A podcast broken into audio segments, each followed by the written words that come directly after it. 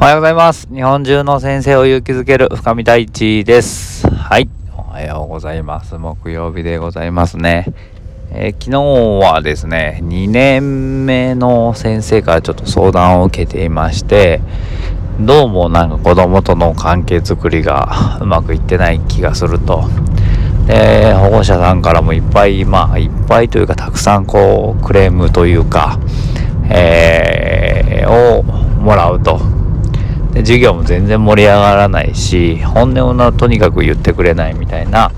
えー、相談がありました。でえー、んそうかということでいっぱい聞いてもうやっぱり結構ね涙を流しながら 話をしてくれていてああ相当辛いんだなーっていうのが話を聞いていて分かりました。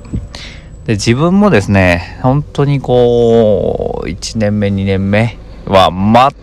全くうまくいかなくて何をやっても本当になんかこう空回りというか何やってんだろうなっていうようなことがよくあって本当にこれでいいのかなとか何のためにやってんだろうなってすごく自分を責めていたこともありました。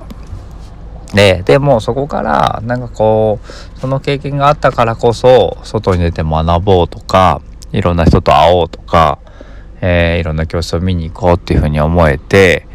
えー、そこからいろんなね出会いとか、えー、きっかけがあってというような流れなのでなんかこう一番はまずそのうまくいってない自分を責めてほしくないなってすごく思ったんですよね。なんか私が悪いとか私のせいでみたいな感じでこう思わずになんかこうまあ頑張ってますと自分は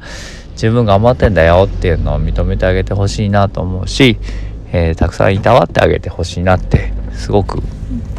うん思いながら聞いておりました。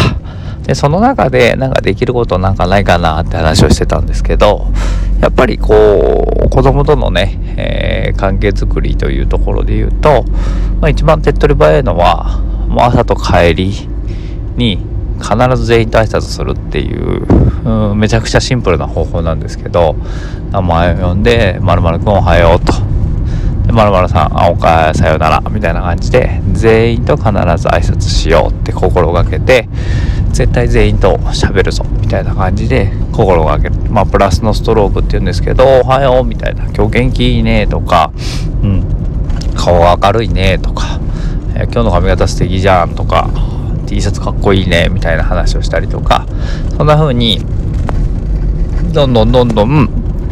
えー、ストロークをかけていくとそうするとこう1対1の関係がこうどんどんどんどん濃くなっていくのであこの先生は自分のこと見てくれてるなっていうふうに思ってくれるんですよね。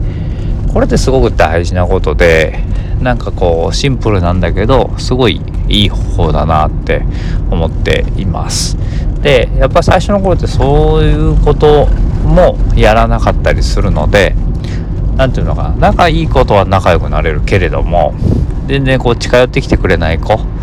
えー、向こうからこう働きかけがない子に関しては全然こっちもねこう打つ手がないというか何もやらないまま過ぎていってしまう。っていうことがあるんですね。そうするとどうなるかっていうとその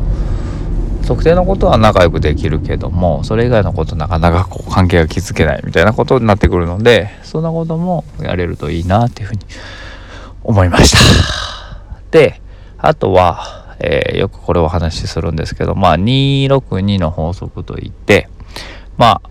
2割の子は何もしなくてもこう人との関わり方が上手だったりとか先生との関係をつなげる子っていう子はまあ一定数いますよねクラスの中で。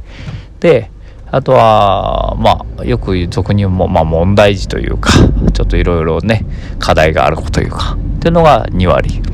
だからこう上の2割とまあ下って言っちゃいけないけど、えー、ちょっと問題を抱えてる子が2割262のね上の2割と下のまあ2割で真ん中の6割のところが実はクラスにとってめちゃくちゃ大切でそこの6割の人たちとどういう関係が築けるかとかその6割の子たちがどっち側にこうクラスを良くする方に働いてくれるのか